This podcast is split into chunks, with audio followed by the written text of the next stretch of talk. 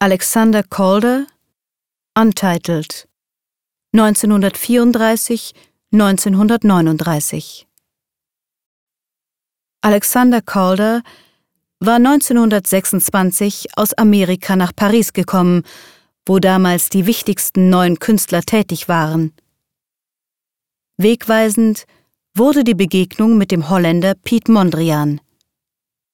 Die spartanische Einrichtung von Mondrians Atelier und die Wandgestaltung in den Primärfarben Rot, Gelb und Blau beeindruckten Calder tief. Einzig fragte er sich, weshalb die farbigen Elemente nicht beweglich angeordnet waren. 1932 entwickelte Calder Arbeiten aus Draht und bemalten Blechteilen. Sie waren aufgehängt, so dass die Elemente sich im Luftzug bewegten.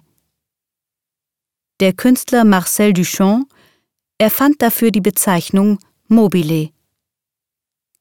In diesem Mobile sind zwei verschiedenartige Gruppen von Elementen miteinander verbunden. Die eine Gruppe besteht aus Figuren in Gelb, Rot und Schwarz, die andere Gruppe aus schwarzen und weißen Kreisformen.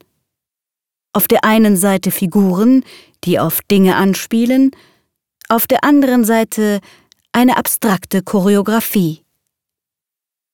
Im Mobile spielen Gewichte und Gegengewichte. Die Bewegung eines Elements teilt sich den anderen mit. So drehen sich die Formen in unberechenbarer Weise und werden stets wieder anders gesehen. Calder wollte die Assoziationen der Betrachter nicht beeinflussen, deshalb gab er den Mobiles keine Titel.